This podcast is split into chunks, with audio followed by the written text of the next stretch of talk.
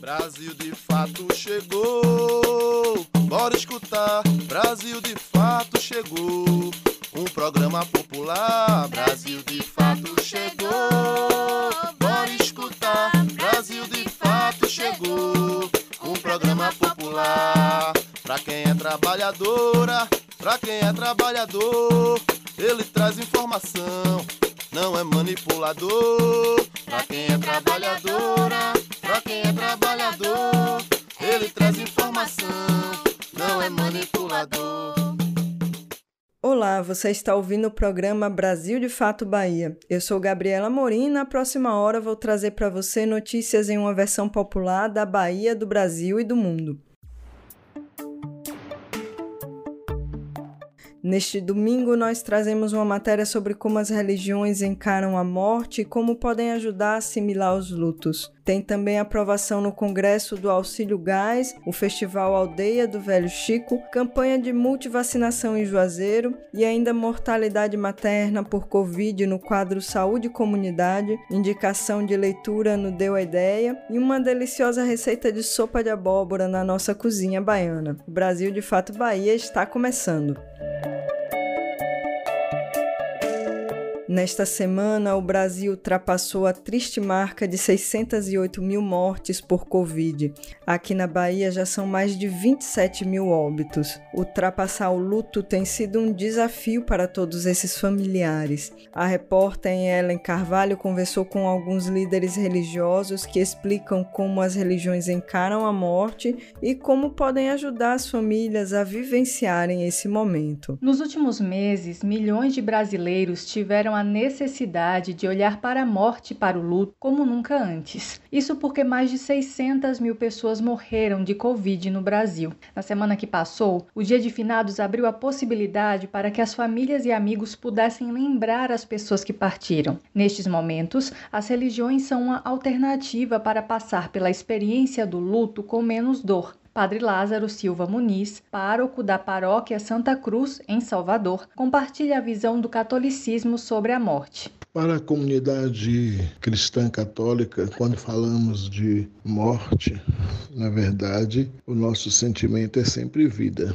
Explico. A morte, para a concepção cristã, ela não é fim, ela é passagem. Por isso chamamos de né, Páscoa. A Páscoa que celebramos de Jesus Cristo justamente é a paixão, morte e ressurreição. Por entender para nós que Páscoa é o que todo cristão precisa experimentar. Viver profundamente a entrega a Jesus, passar pela morte como um instrumento para alcançar a vida nova, a ressurreição, a salvação. Então essa é a perspectiva nossa. Né? Então a pessoa que morre, ela vai ao encontro do Senhor. Por isso as famílias, se professam a mesma fé, precisam também crer e renovar. Então quando nós celebramos pelos nossos falecidos, celebramos justamente dessa perspectiva de renovar a fé. O luto deve ser vivido com a consciência de que quem morre está em Deus, nele está em paz, e não como, como desespero, mas como graça, como entrega ao Senhor nosso Deus. Rita de Cássia, responsável pela Casa Espiritualista Universalista José de Arimateia, também em Salvador. Ela reforça a ideia da morte como passagem. Para nós espiritualistas, é uma passagem. Acreditamos que estamos aqui na Terra pra, para evoluirmos como seres humanos, para depois da nossa, dessa passagem eh, nos encontrarmos né, com o Criador. A volta para nosso lar, né, o verdadeiro lar, a volta para a nossa origem. E, e aqui na Terra temos que nos encontrarmos com as nossas nossos antepassados, nossa ancestralidade, vivenciar momentos, né, através dos registros arcásticos que nós trazemos de outras vidas e assim evoluir e voltar à casa do Pai maior, né, do Criador. Assim que nós entendemos. De Salvador, Ellen Carvalho para o Brasil de Fato Bahia. O preço do gás no Brasil está próximo de atingir um triste recorde de maior alta atingida em 100 anos.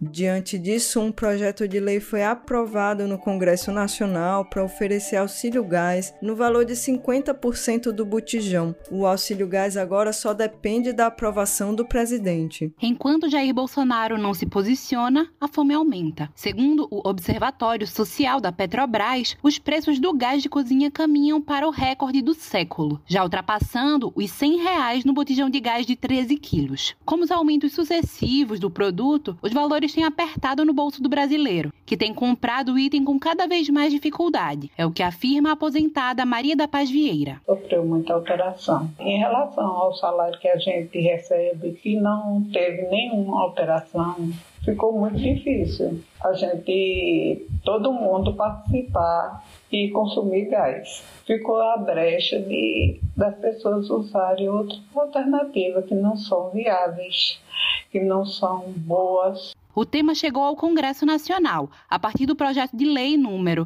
1374 de 2021, em coautoria dos deputados federais Carlos Veras, do PT, pelo estado de Pernambuco, e Carlos Zaratini, do PT, pelo estado de São Paulo. O projeto de lei propõe que seja concedido um auxílio para custear metade do valor de um botijão de gás a cada dois meses pelos próximos cinco anos. Para Carlos Veras, a importância do projeto é justamente garantir que as famílias possam cozinhar de forma segura. Ele é muito importante e chega num momento que a população brasileira mais precisa. São 125 milhões de brasileiros e brasileiras com dificuldade de acesso à alimentação digna. As pessoas voltaram a cozinhar com lenha, com combustíveis, com inflamáveis. As pessoas se acidentando. Teve pessoas que chegaram a óbito. O Congresso Nacional não podia ficar inerte a essa situação. Teria que tomar uma providência. Para a Federação Única dos Petroleiros, a FUP, a medida de extrema importância para minimizar os impactos para a população.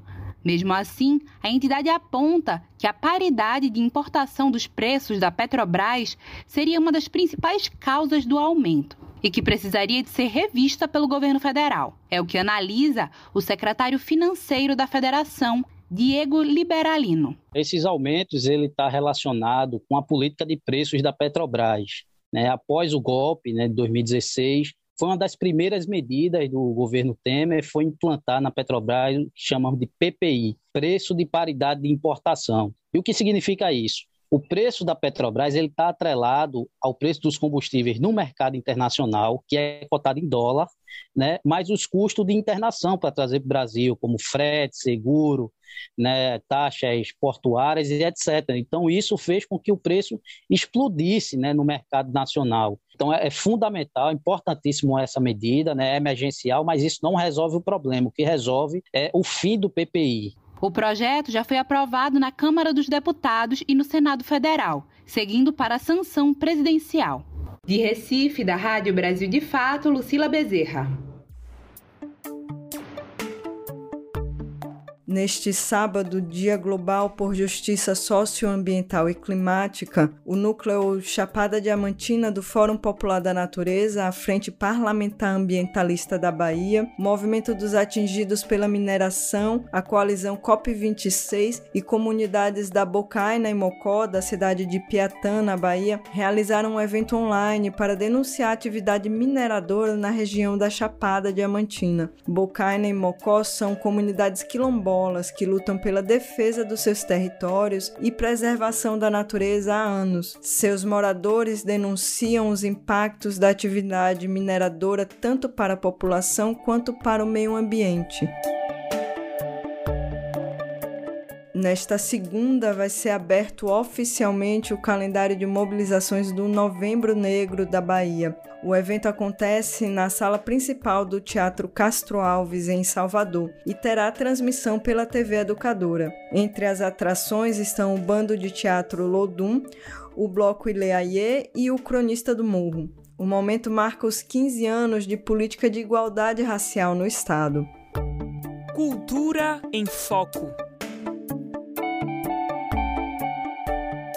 Já começou a 17ª edição do Festival Aldeia do Velho Chico, com eventos em Petrolina e Juazeiro. Hoje ainda tem show de Camila Yasmini e Jean Pancararu, não é isso, Vanessa?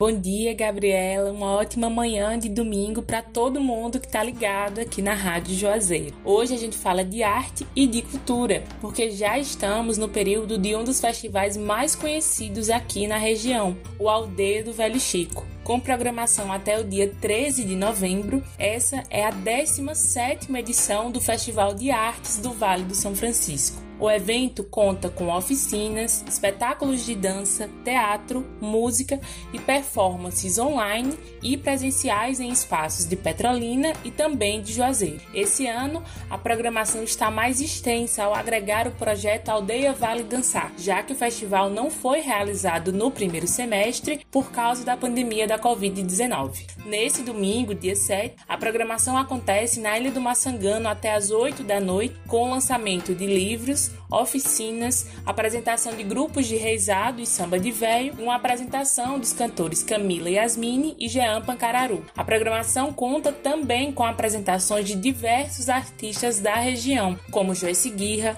Lucas Tavlos, DJ Werson, Maércio José, a quadrilha junina Danado de Bom, o grupo Filhos de Zazi, Andresa Santos e muito mais. Quem quiser conferir a programação completa deve acessar o site www.sescpe.org.br e conferir as datas e horários. De Petrolina para o Brasil de Fato Bahia, Vanessa Gonzaga.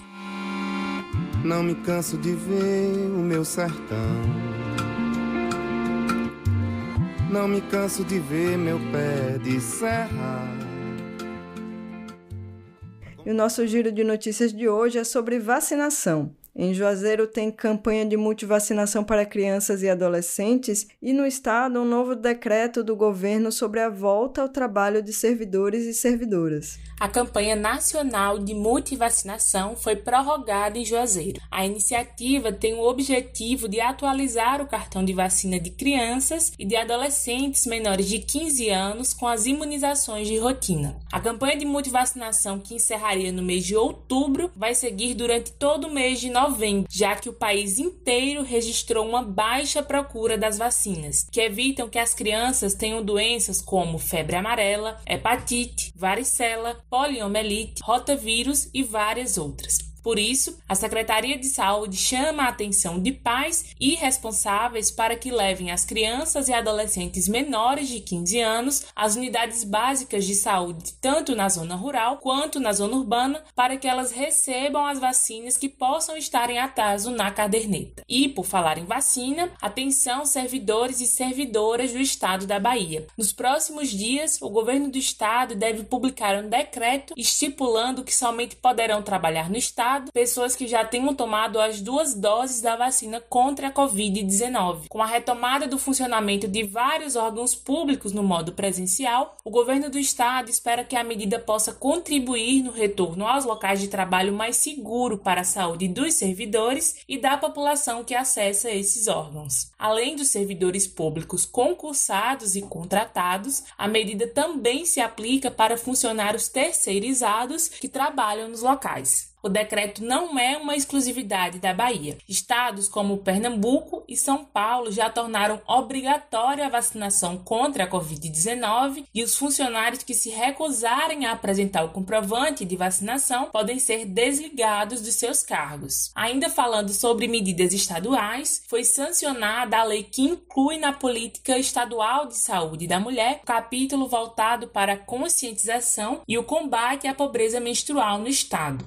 A lei é de autoria da deputada Olivia Santana, do PCdoB. A medida foi publicada no Diário Oficial do Estado e, com a lei, meninas e mulheres baianas passam a contar com uma série de ações voltadas para a promoção da saúde menstrual. Entre elas, o acesso gratuito a absorventes higiênicos nas escolas, unidades de saúde e unidades prisionais em todo o estado. A aprovação da lei é também uma resposta ao governo Bolsonaro, que vetou o projeto de lei federal que criava o programa de proteção e promoção da saúde menstrual, que faria a distribuição de absorventes gratuitamente em todo o país. De Petrolina para o Brasil de Fato Bahia, Vanessa Gonzaga.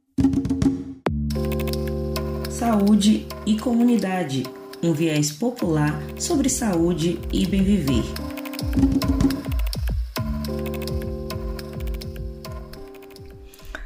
A pandemia de Covid-19 descortinou a desigualdade que marca a mortalidade materna de mulheres negras e brancas. Quem nos conta isso é a pesquisadora de pós-doutorado do SIDAX Fiocruz Bahia, doutora em saúde pública e integrante do GT Racismo e Saúde da Abrasco, Emanuele Góes. Durante o último ano, morreram por Covid 78% mais mulheres negras grávidas do que mulheres brancas. A pesquisadora explica que a mortalidade materna, de uma maneira geral, é um evento evitável e que vinha diminuindo ao longo dos anos, mas que a partir de 2014 houve uma estagnação nessa queda. Ela observa, porém, que essa diminuição se deu de forma desigual, sendo maior para as mulheres brancas e em menor proporção para as mulheres negras. Uma revelação de, de uma questão que se adensou, né? A situação piorou em relação à morte materna para as mulheres negras aqui nesse momento, né, no contexto da pandemia.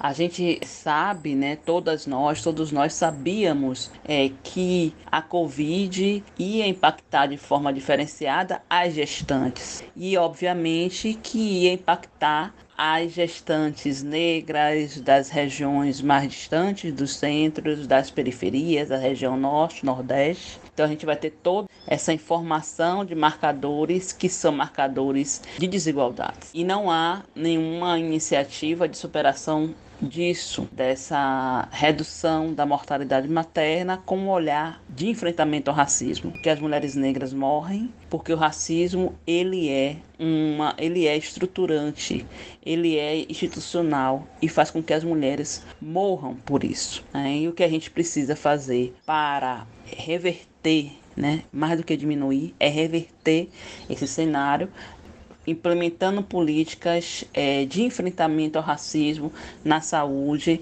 em particular na atenção obstétrica. Né? Então, a pandemia, como tantas outras coisas, foram descortinadas para quem ainda não tinha visto ou não, é, entre aspas, acreditava, a, a, nos mostrou mais ainda o que é essa, essa experiência de morte materna que há diferenças, há desigualdades entre mulheres negras e brancas. Então, eu acho que isso é o que a gente precisa ver, que as mulheres precisam parar de morrer de uma morte prevenível, parar de morrer no momento em que elas estão dando a vida, né? Ou no momento em que elas estão interrompendo é, uma gravidez por é, não permitiu o aborto legal, só, permi só permite o aborto legal em três situações. As mulheres não deixam de realizar aborto por isso. Então a gente vai ter um número muito alto de aborto seguro e de morte materna por conta disso também. Mas as mulheres morrem na maternidade,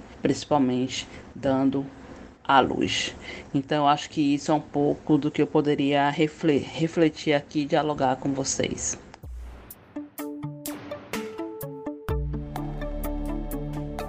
Uma notícia vinda dos Estados Unidos traz mais esperança sobre o avanço em direção à vacinação universal. A autoridade norte-americana responsável pelo controle de doenças informou esta semana que o país aprovou a vacinação de crianças de 5 a 11 anos com imunizante da Pfizer BioNTech para a Covid-19.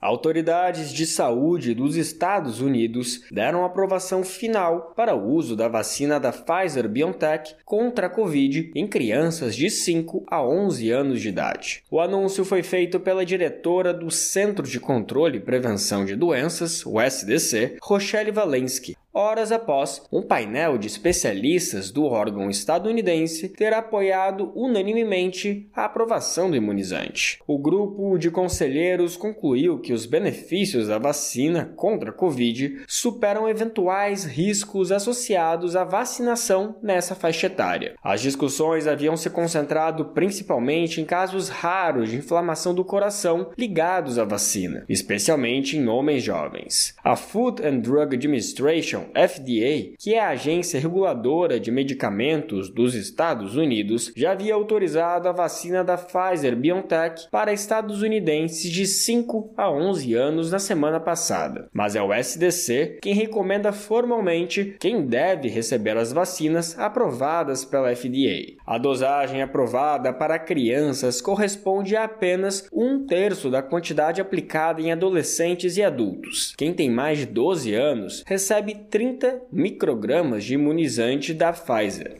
enquanto a FDA autorizou 10 microgramas para quem tem menos de 12. As crianças também receberão duas doses da vacina com intervalo de três semanas entre elas. Essa primeira vacina será autorizada nos Estados Unidos para crianças entre 5 e 11 anos. Em declarações, a chefe do CDC havia afirmado que, embora o risco de desenvolver uma Covid-19 grave e morrer seja menor em crianças do que adultos, esse risco ainda é real. Além disso, a pandemia teve um profundo impacto social, mental e educacional sobre os mais novos, incluindo disparidades crescentes na aprendizagem. O presidente dos Estados Unidos, Joe Biden, também comemorou a aprovação da vacina para crianças, afirmando este ser um ponto de virada na batalha contra a Covid-19. Biden disse ainda que a campanha de vacinação de crianças será intensificada nos próximos dias, depois que o CDC afirmar que ela poderia começar o mais rápido possível. De São Paulo, da Rádio Brasil de Fato, com reportagem da DW Brasil, Lucas Pará. No Nordeste em 20 minutos desta semana tem nova lei de agrotóxicos, ataque sofrido pelo MST na Bahia, campanha contra o machismo no campo e PEC 32 da reforma administrativa.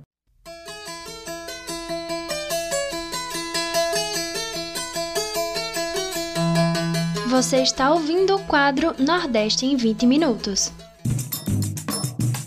Oi, gente! Eu sou Julia Vasconcelos e esse é o Nordeste em 20 minutos, um quadro em que eu te convido a dar um giro pela região em até 20 minutos. Toda semana te encontro com conteúdos que trazem uma visão popular do que tem acontecido por aqui. Vamos comigo para mais uma edição.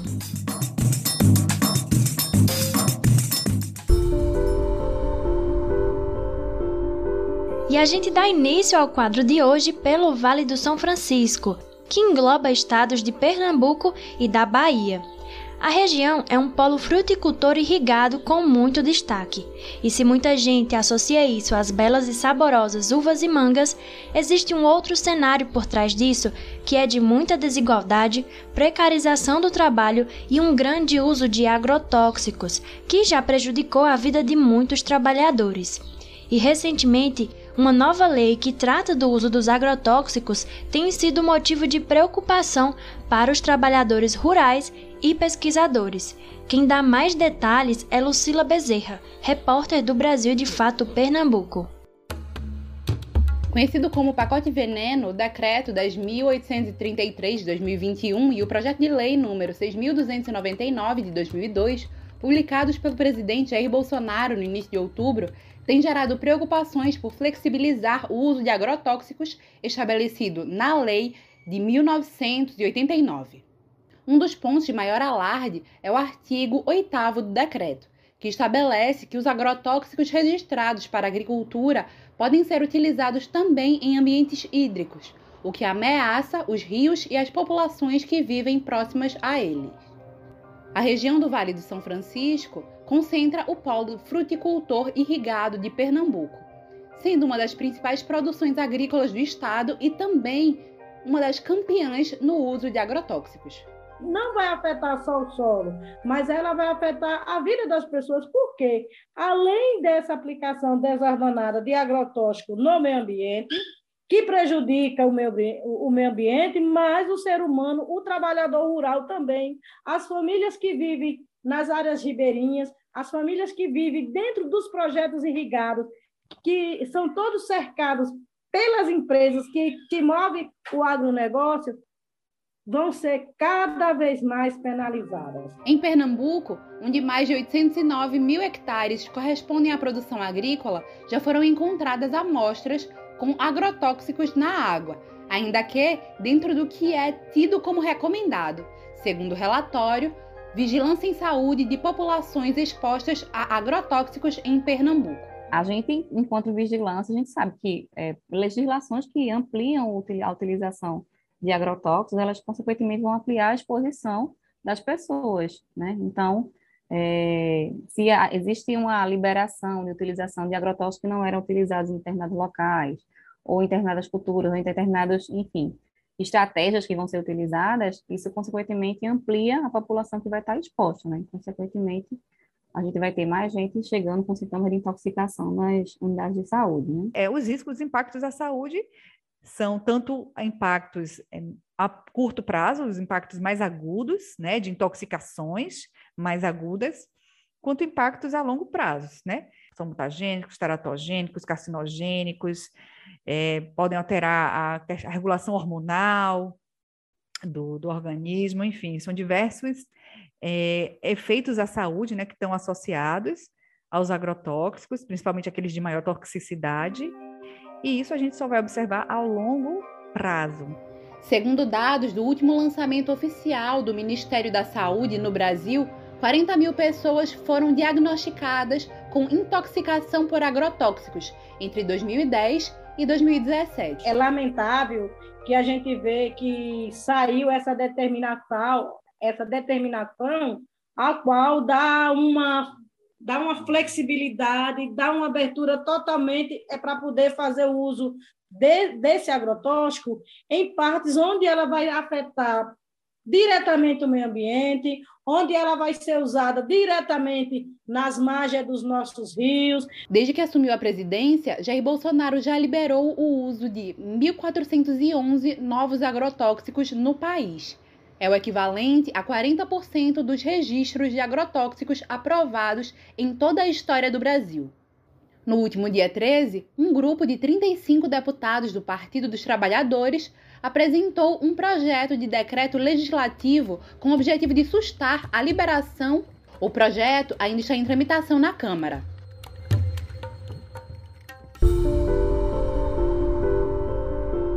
É, gente, é uma pena que o verde do agronegócio que é tão vendido esconda uma realidade de tanta exploração e irresponsabilidade. Bom, obrigada pela reportagem, Lucila, e agora a gente parte para um outro assunto muito sério, que é o de crimes no campo. Na última semana, agricultores registraram um ataque a tiros contra um assentamento do Movimento dos Trabalhadores Rurais Sem Terra no município de Prado, localizado no litoral subaiano. Cerca de 20 homens encapuzados incendiaram ônibus, efetuaram vários disparos e fizeram de reféns trabalhadores. Confira na reportagem de Daniel Giovanais.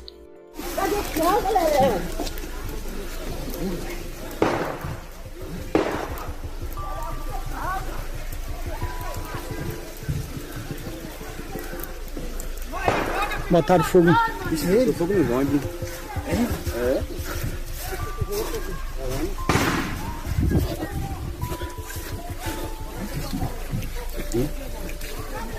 Na manhã do último domingo, agricultores do Movimento dos Trabalhadores Rurais Sem Terra, que participavam de uma assembleia no assentamento Fábio Henrique, em Prado, na Bahia, foram surpreendidos por um ataque a tiros. Cerca de 20 homens encapuzados invadiram o local, incendiaram dois ônibus, fizeram trabalhadores reféns e atiraram contra carros e casas. Ninguém ficou ferido. A direção do MST se referiu ao atentado como uma ação coordenada que teria sido realizada por grupos bolsonaristas da região. Trabalhadores foram perseguidos, tiveram armas apontadas contra suas cabeças e foram obrigados a caminhar entre uma plantação de eucalipto vizinha ao assentamento. Mantidos como reféns, agricultores relatam que os invasores exigiam que eles localizassem os dirigentes do MST da região. Os moradores do assentamento Fábio Henrique registraram um boletim de ocorrência no mesmo dia e policiais militares foram enviados ao local. Em texto divulgado pelo movimento, eles afirmam que alguns indivíduos que participaram do atentado foram identificados pelos trabalhadores. Os suspeitos frequentam o Casarão Brasil, espaço de articulação bolsonarista e de promoção de fake news, localizado em Teixeira de Freitas, também na Bahia. O Brasil de fato não conseguiu contato com o Casarão Brasil e aguarda informações da Secretaria de Segurança Pública da Bahia para atualizar o caso. De São Paulo, da Rádio Brasil de Fato, com reportagem de Daniel Giovanaz, Letícia Viola.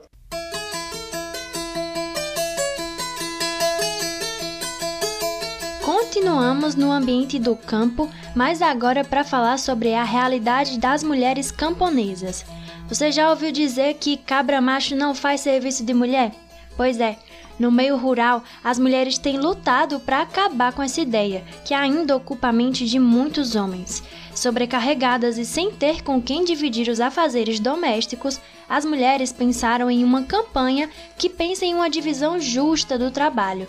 E olha, vocês não imaginam o quanto a criatividade tem sido uma aliada nessa campanha. É sobre isso o momento agroecológico de hoje, com Raquel Setz, de São Paulo. Vamos ouvir?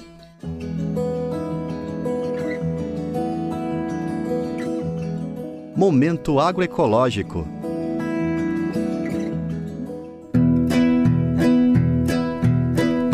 Acordar antes do sol nascer e trabalhar pesado o dia todo. A vida no campo não é moleza para ninguém, e menos ainda para as mulheres. É o que explica Domênica Rodrigues, do Grupo de Trabalho de Mulheres da ANA, a Articulação Nacional de Agroecologia. Ela vai cuidar do roçado, ela vai cuidar da, da hortinha dela que ela tem no quintal de casa, ela vai cuidar dos meninos. Então, ela tem uma sobrecarga maior porque ela divide o trabalho no roçado e dentro de casa ela faz sozinha, não tem divisão. E quando chega uma menina, ah, nasceu uma menina, é como se fosse um alívio para essa mulher, porque essa menina de pequenininha 5, 6, no máximo 7 anos de idade, já vai estar com essa mãe dividindo o trabalho que essa mãe faz dentro de casa. A sobrecarga de trabalho doméstico nas mãos de mulheres e meninas é um problema generalizado no Brasil. Segundo dados do IBGE, as mulheres dedicam em média 21 horas de trabalhos domésticos por semana. A média dos homens é de 11 horas por semana. Embora não haja dados específicos sobre o meio rural, Domênica aponta que o machismo é ainda bem forte no campo, especialmente entre os homens mais velhos. Para mudar essa realidade, nasceu a campanha pela divisão justa do trabalho doméstico. Ela começou em 2014 reunindo várias organizações, como a Articulação Nacional de Agroecologia e a Casa da Mulher no Nordeste. Após um hiato de dois anos, a iniciativa voltou com força total no meio de 2020 durante a pandemia. O desafio é mudar hábitos culturais arraigados, como explica Domênica. E o marido ele foi para a roça, ele foi para o roçado. Quando ele voltar, ele vai descansar, porque ele está cansado. E ela, no lugar do cuidado, ela garante que esse marido descanse, a ponto dele não precisar levantar nem da cadeira para pegar o prato. A agricultora Maria Sueli da Silva diz que na época da mãe e da avó era bem assim. Todo o trabalho doméstico ficava por conta das mulheres, mas com ela a história já é outra. Porque eu digo logo, a hora de cuidar, vamos cuidar. Eu vou para a cozinha, você vai fazer isso, vai fazer aquilo. Divido as tarefas para todo mundo dentro de casa. Se todo mundo sentar no sofá e eu for cuidar, eu paro o que estou fazendo e vou para o sofá também. Essa mudança não surgiu do nada. Desde 2015, ela e outras mulheres do município de São José do Egito, no sertão pernambucano, fazem parte da campanha. Por meio de peças de teatro de rua e de panfletagens nas feiras, elas conseguiram quebrar muitos tabus. Não é fácil você mudar a cabeça de um homem e não só do homem, também do filho, que tem aquele filho acomodado, que espera que a mãe faça tudo, né? Cozinhar, lavar, passar, arrumar menino, fazer a comida, ir para o campo tudo mais. Foi complicado, muito complicado do início a gente tentar mudar essas pessoas. Para levar a transformação adiante, a campanha aposta nas redes sociais. Para isso, criaram até zap novelas, que são como aquelas radionovelas antigas, só que compartilhadas pelo WhatsApp. Vamos ouvir um trechinho. A mulherada chegou cedo à associação para organizar a feira com produtos produzidos por elas. E olha que para chegar cedo, elas acordam antes do galo cantar. Fazem a comida, limpam a casa, cuidam dos filhos, trabalham no quintal e aí sim, sem perder o ânimo, partem para a associação. E é isso que a gente vai contar. Domênica está satisfeita com os resultados que vêm aparecendo, especialmente entre os homens a gente tem o retorno do seu Francisco, que é do sertão da Bahia. E ele disse que foi ouvir a Zap Novela e percebeu com a história de Rosa que ele fazia igualzinho como o marido de Rosa. E como isso deixou ele constrangido. Quando ele terminou de ouvir, ele se levantou e foi botar a água do café para fazer, porque era uma coisa que ele não fazia de jeito nenhum, imaginava que era algo só de mulher. Maria Sueli afirma que a divisão das tarefas domésticas tem sido boa para todo mundo, melhora a vida conjugal do casal e deixa a relação familiar mais harmoniosa. Tá bem melhor.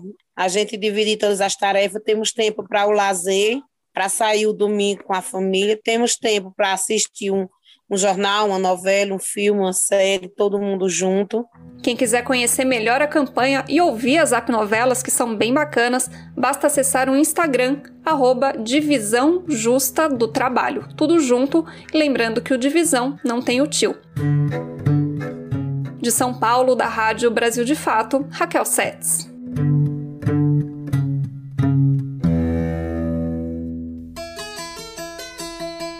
Sensacional a ideia de uma radionovela pelo Zap, hein? Com um discurso que se aproxima da realidade das famílias do campo, ela mostra que, para conscientizar, não é necessário falar difícil. O que realmente importa é que o conteúdo chegue nas pessoas de maneira acessível e efetiva. E se isso gerar alguma mudança, então estamos no caminho certo. Então, que outros homens como seu Francisco possam ter contato com conteúdos como esse. Afinal, serviço de casa é responsabilidade de todos que vivem nela, não é mesmo? E antes de acabar o Nordeste em 20 minutos de hoje, vamos comigo para mais um Vozes Populares? Na edição de hoje, você vai entender um pouco mais sobre a PEC 32 da reforma administrativa e vai entender um pouquinho como os impactos negativos dela, caso aprovada, podem chegar até você. Sobre isso, eu conversei com Enedina Soares, professora e presidenta da Federação dos Trabalhadores no Serviço Público Municipal do Estado do Ceará. Acompanha.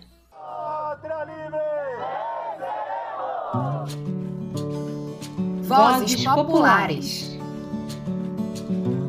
Você tem visto movimentos sindicais, servidores e servidoras públicas se mobilizando por todo o país contra a PEC 32?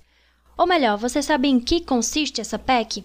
Ela trata sobre a reforma administrativa, que pode impactar negativamente não somente o serviço público no Brasil, como a sua, a minha e a vida de todos os trabalhadores. O Vozes Populares de hoje explica o porquê.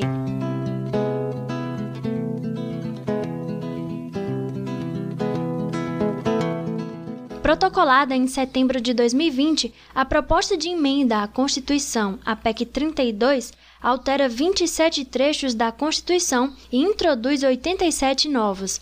As principais medidas tratam da contratação, da remuneração e da demissão de funcionários públicos.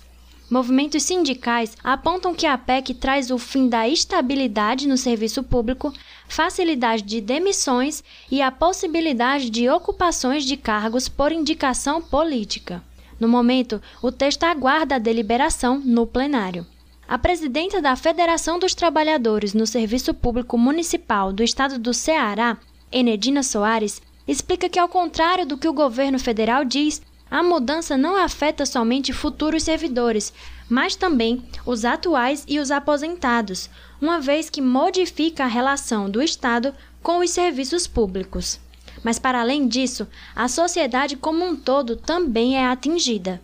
A PEC entrega os serviços públicos aos cuidados da iniciativa privada. Ela rompe com o princípio da nossa Constituição Federal, que é a busca do bem-estar social da população. E nesse sentido, todos nós somos conhecedores que os grandes empresários, os ricos desse país, eles, a maioria, que é uma característica da elite brasileira, não está preocupada com o bem-estar social dos mais pobres, com o bem-estar social da população. O interesse é com os lucros, né? O interesse é com os rendimentos da sua empresa, o rendimento dos seus negócios. Então é muito ruim quando o governo tenta colocar nas mãos dos empresários da educação os cuidados com a educação pública nas mãos dos empresários da saúde, que a gente sabe aí quem tem plano de saúde, quanto que paga caro para ter plano de saúde, para ter esse, esse benefício, colocar nas mãos dos empresários da saúde os cuidados com o SUS. Então, isso significa que os serviços públicos vão piorar e a população, sobretudo a população mais pobre, que precisa do Estado brasileiro para garantir seus direitos fundamentais, seus direitos básicos, como saúde, educação, moradia, saneamento básico. Essa população que hoje já sofre com a dificuldade para garantir comida dentro de casa, essa população será mais atingida. O ministro da Economia, Paulo Guedes, que já se referiu aos servidores públicos como parasitas, lidera o movimento pela aprovação da reforma, que ele afirma ter como objetivo combater privilégios e reduzir gastos públicos. No entanto, os servidores contestam o fato de que parlamentares, o legislativo, os magistrados, militares, procuradores e Ministério Público não estão incluídos na PEC, mesmo possuindo os maiores salários. Enedina fala sobre como tem sido a mobilização para pressionar os parlamentares para votarem contra a PEC. Nós estamos unindo forças. Os servidores de norte a sul do Brasil estão nessa resistência, fazendo um calendário de mobilização permanente em Brasília, né? De segunda a sexta, nós temos servidores públicos lá na Câmara Federal, lá no anexo 2, buscando diálogo pessoal né, com todos os parlamentares. Nós é, estamos dialogando com aqueles parlamentares que sempre estiveram conosco, que votam em defesa dos interesses da classe trabalhadora e também com aqueles que já votaram contra nós, né? Votaram a favor da reforma da Previdência, da emenda constitucional 95, né? votaram a favor do golpe. Então, situações que colocaram nós, classe trabalhadora, nessa situação tão delicada que a gente enfrenta hoje. Todos nós precisamos dos serviços públicos e, logo, dos servidores. Afinal, são eles que garantem o acesso a serviços como saúde, educação e segurança. E com direitos como a estabilidade, por exemplo, mesmo com a troca de governos, eles continuam garantindo a implementação de políticas públicas e impedem que os órgãos públicos sejam palcos de trocas de favores por apoio político. Não é dizer que não são necessárias melhorias no serviço público, mas que essas mudanças precisam ser feitas sem a retirada de direitos. Assim, defender o funcionalismo público no Brasil é defender a presença do Estado na vida daqueles que mais precisam.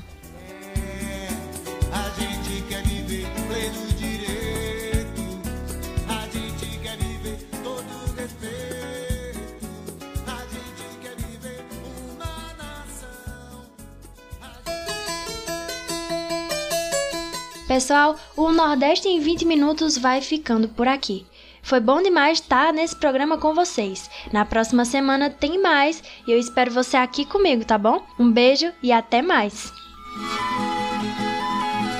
Este quadro é uma realização do Brasil de Fato Pernambuco e conta com apresentação e roteiro de Júlia Vasconcelos, coordenação editorial de Monize Ravena e edição de som de Fátima Pereira.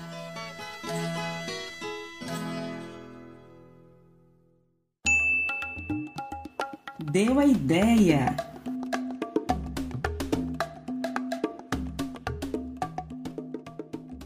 Hoje aqui no Deu a Ideia tem dica de leitura vinda lá de Serrinha, do conselheiro de cultura e produtor cultural Aristanam Pinto. Ele indica o livro As Criações Poéticas de um Jovem Água-Friense e fala pra gente um pouco mais sobre essa obra. O livro que eu indico é a obra, primeiro livro, as criações poéticas de um jovem aguafriense, do poeta Tanael Barros, um jovem de 21 anos, oriundo da zona rural do município de Água Fria, que vem contar sua trajetória, suas histórias, né, a partir de como ele começa a criar é, poesias falando de identidade, de, de vulnerabilidades, entre outros, né, dentro do contexto do interior da Bahia. Vocês podem conectar ele através das redes sociais, do Instagram, né, Atanael Barros, Facebook Atanael Barros também. Também do seu canal, onde ele dentro desse canal ele coloca suas criações poéticas a partir dos vídeos. Então, esse livro contextualiza toda a obra desse desse artista, né, a partir de suas criações. A COP26 se encerrou esta semana com o compromisso de lideranças mundiais de acabar com o desmatamento do planeta até 2030. Em 2014, 40 lideranças haviam assinado compromisso semelhante para reduzir pela metade o desmatamento até 2020 e encerrá-lo até 2030. Entretanto, nesse período, a derrubada das florestas seguiu crescendo.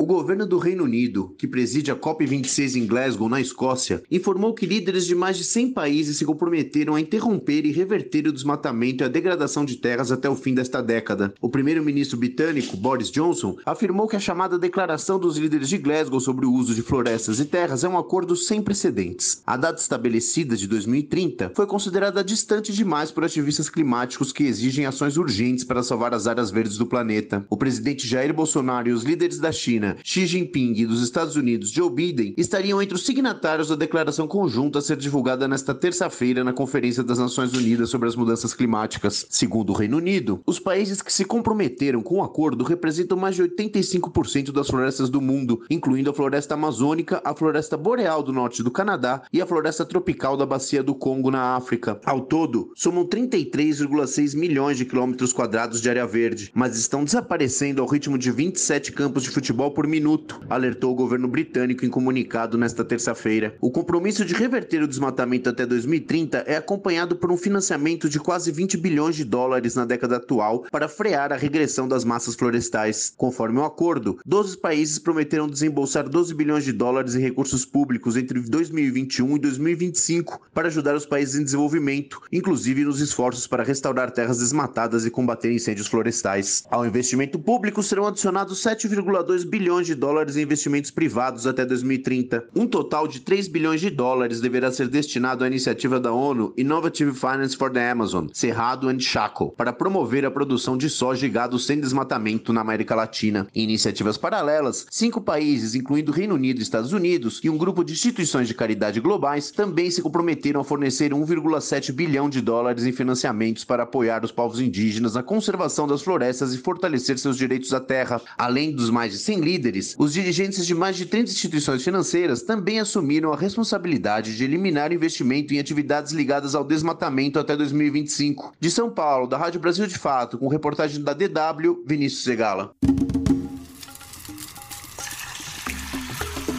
Cozinha Baiana.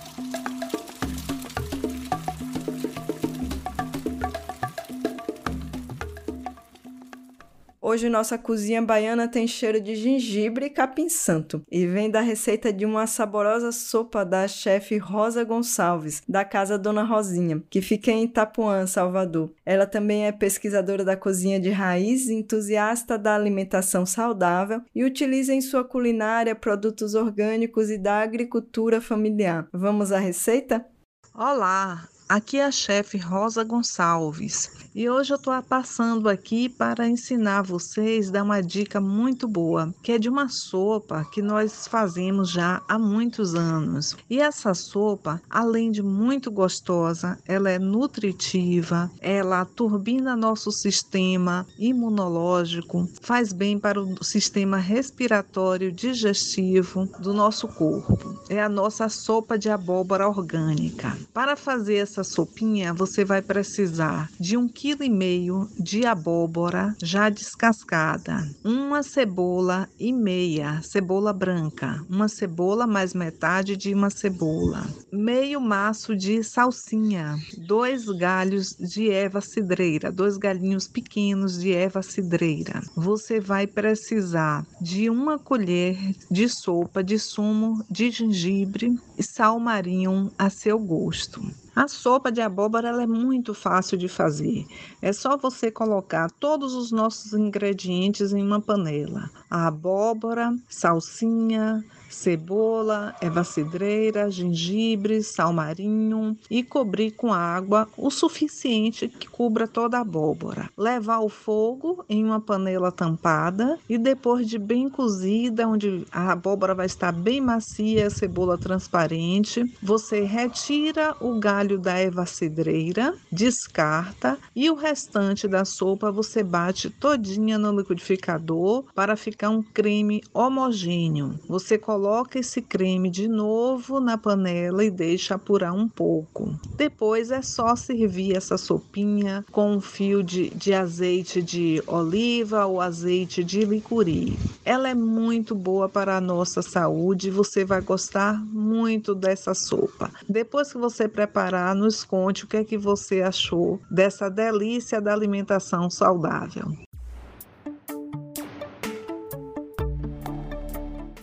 Por hoje ficamos por aqui. Se você quiser entrar em contato conosco, enviar suas sugestões, manda uma mensagem para o WhatsApp 75 99843 9485. Participaram deste programa Ellen Carvalho na produção e reportagem, Flávia Santos na edição, Jamília Araújo, Júlia Vasconcelos, Gabriela Álvares, Lucas Pará, Lucila Bezerra, Vinícius Segala e Vanessa Gonzaga na reportagem. Eu, Gabriela Morim, na locução e roteiro, e todo o coletivo dos movimentos sindicais e populares que constroem o Brasil de Fato Bahia. Nós ficamos por aqui até o próximo domingo.